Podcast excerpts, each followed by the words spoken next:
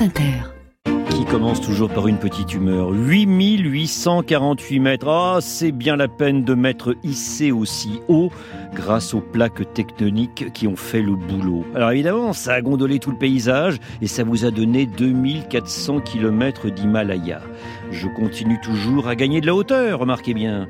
Et durant des dizaines de millions d'années, je n'ai vu personne. Et il fallait le temps que vous sortiez de votre coquille de sapiens et de fabriquer anorak et piolet. J'avais les nuages pour frères et les tempêtes pour compagnes.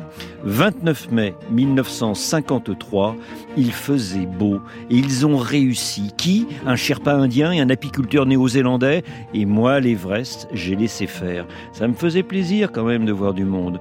Je n'avais aucune idée de ce qu'était un humain sur ma tête. Enfin si, en 1924, Irvine et Mallory avaient réussi mais je les ai ensevelis. Ils dorment sur un de mes flancs.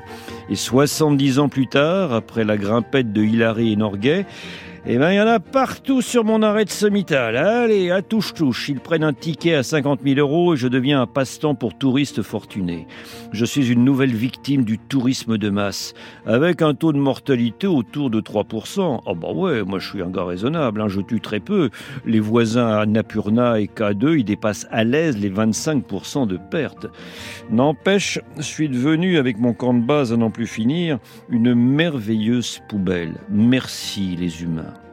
Le roi Khéops vous a laissé sa pyramide, les ingénieurs romains le pont du Gard, les moines bénédictins l'abbaye de Cluny, les architectes du XIIe, XIVe siècle une dentelle de pierre de cathédrale, le facteur cheval son palais idéal, et vous laisserez à ceux qui viendront de magnifiques décharges. D'ailleurs, entre vous, bah, il vous arrive même de vous traiter d'ordure. Comme pour les tumulus des princes vikings, il faudra creuser profond pour retrouver la trace de notre civilisation humaine enfouie sous les sacs plastiques, écrans et vieux frigidaires. Ouais. Une seule vie d'homme et de femme aura donc suffi pour transformer plaine, rivage, océan, sommet en vaste dépotoir du delta du Mékong au sommet de l'Everest, les restes de notre belle société décadente qui s'essuie sur la Terre comme sur un paillasson. Alors quel alpiniste chevronné ou pas qui monte avec effort ses équipements en plein est incapable de les redescendre Oh là là, on en a comme un mal des montagnes. Alors oui, il y a 70 ans, on grimpait sur mon dos.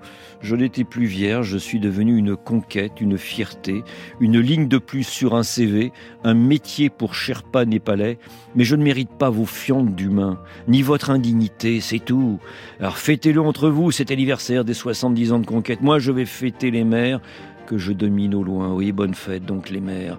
Et je vous laisse aussi avec les défis en cours, l'eau qui s'évapore, les esprits qui se réchauffent, de bord bien sûr qu'il faut que l'on vire, vivre demain dans une cocotte minute avec un vivant malmené. Eh bien oui, ces défis sont votre Everest commun à gravir.